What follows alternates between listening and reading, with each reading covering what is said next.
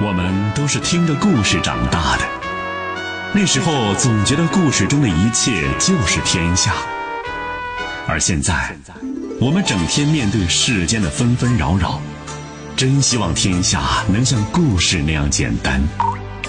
晚星画传奇，成人的童话，童话中的天下。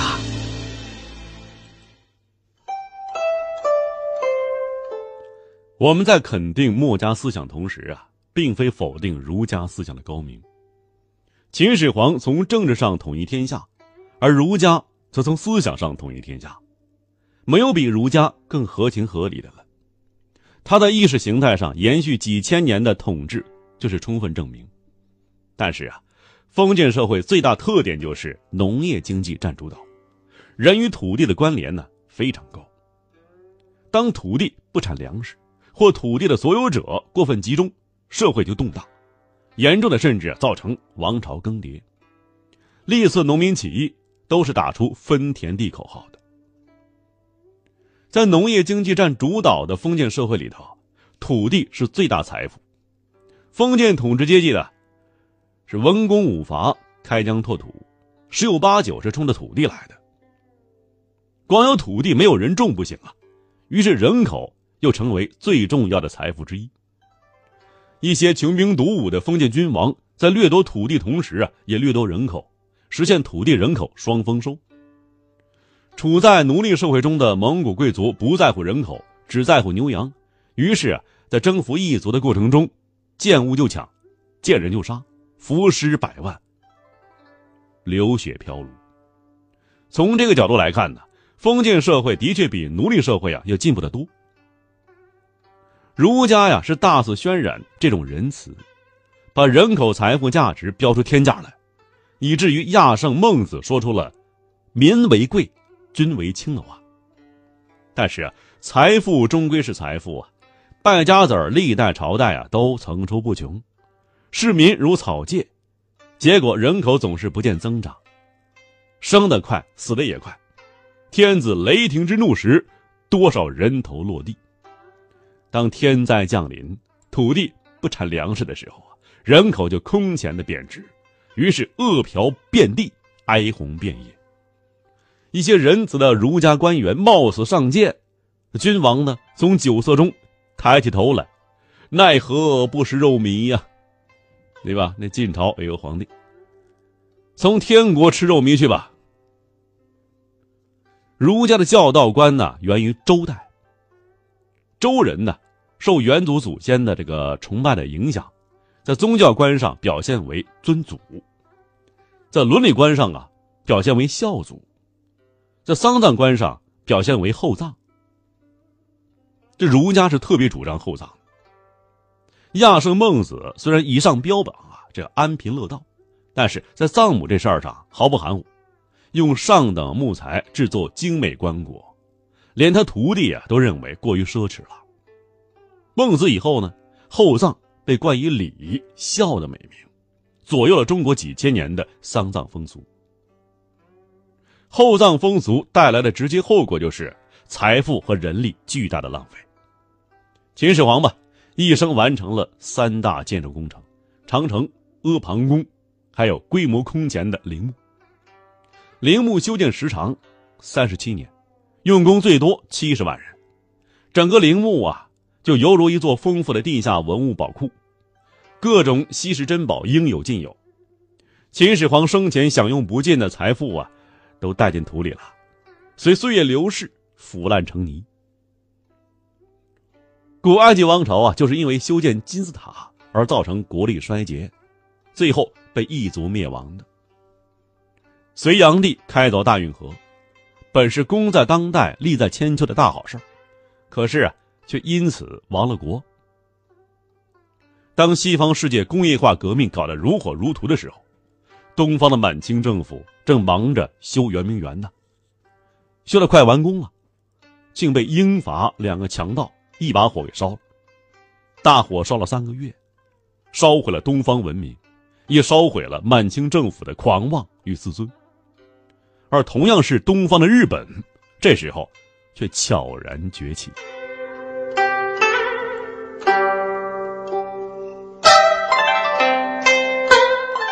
和儒家针锋相对啊，墨家提出了节葬主张，认为呀厚葬久丧，会弄得匹夫见人死者代结家事，不利于发家致富。为了使老百姓啊致富奔小康，也为了国家长治久安，墨家提出一套薄葬短丧的方法，简化了殡葬礼仪，维护了日常生产。墨家反对一切不必要的奢侈浪费，又提出了节用的主张，主张啊用财必须用了有利，利于民，嗯，反对贵族亏夺民衣食之财的享乐主张。受墨家思想影响，日本没有厚葬习俗，日本没有巍峨的金字塔，也没有气势磅礴的始皇陵。早在一千多年以前呢。日本就开始火葬了。另外，曾经呢有一部日本电影，叫做《日本沉没》。这是一部啊科幻片灾难片在持续不断的地震和火山爆发侵蚀下呀，日本列岛徐徐沉没了。日本民族啊在生死存亡的关口，表现出了异常的沉着镇静。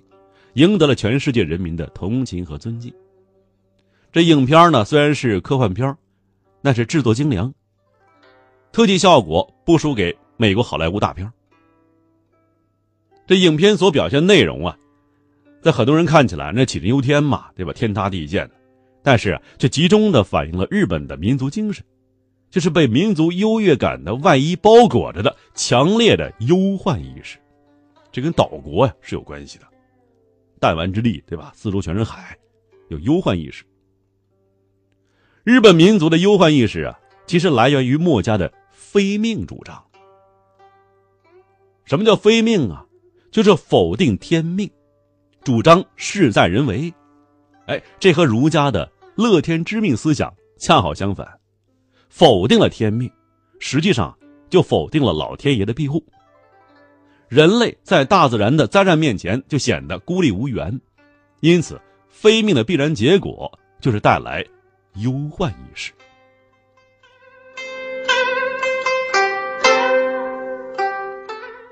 公元六四五年，也就是中国唐朝初期，日本呢发生了一些重大的政治事件。以忠臣连族为首的一群赴唐留学生，回国之后啊，联络皇族势力，发动宫廷政变，刺杀了权臣，苏我入陆。冲突结果呀，是儒家文化暂时占据上风了，日本国由此步入了大化改新时代。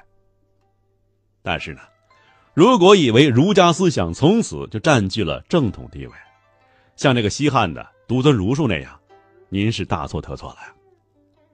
日本国接受的主要是大唐帝国的法律和制度，是表面上的这东西，而儒家思想啊，只有和墨家相通的地方，才得以很好的吸收和继承。比如说吧，儒家的忠孝节义思想，和墨家哎有相通之处，所以呢被借鉴了，吸收了。而儒家的“学而优则仕”，以及由此而来的科举制度，在日本呢没有太多市场。这科举制啊，也曾经在日本呢试行过一段时间，但终因水土不服而被取消了。